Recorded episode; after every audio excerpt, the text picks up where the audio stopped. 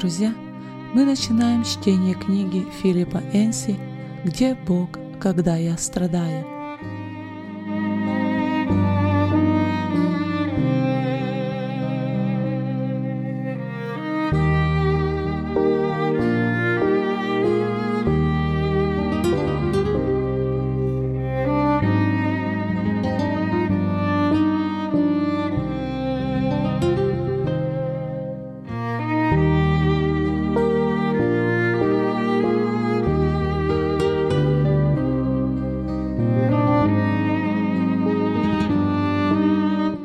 Я стоял у гроба своего брата Андрея, безвременно покинувшего нас.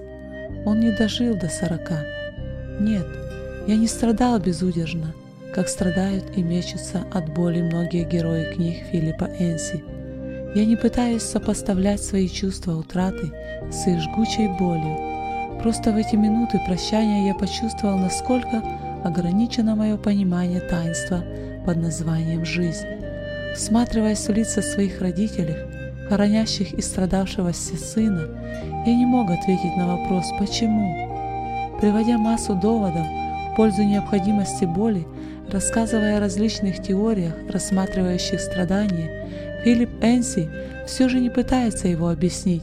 Его цель – помочь читателю преобразовать страдания, использовать его, чтобы стать лучше, чище, чтобы не озлобиться на Творца – мы никогда не найдем полного и однозначного ответа, объясняющего страдания. Многое от нас сокрыто. Что же остается? Просто терпеть, стиснув зубы и оставаясь в темноте?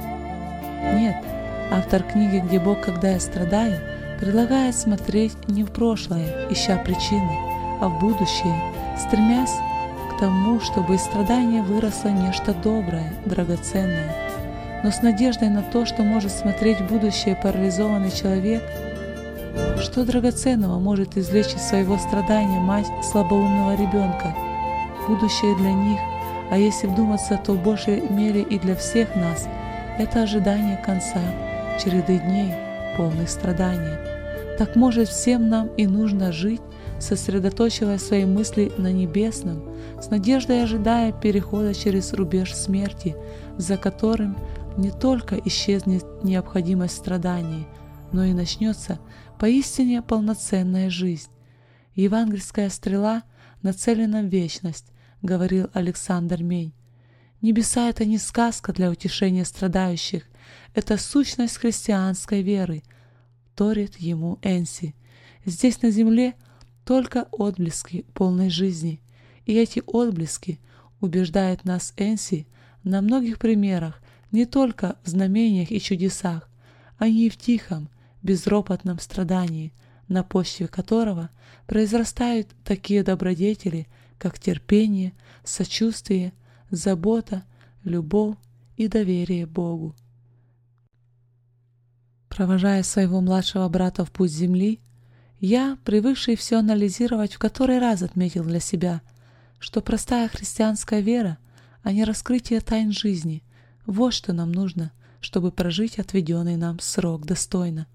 Я был счастлив, что прощаюсь с верующим человеком. Сквозь слезы естественной боли я видел будущее, полное жизни и радости, и это зрение давало мне вера, которая побеждала все разочарования, боль, саму смерть, вера, основанием которой является Бог. Руди Винс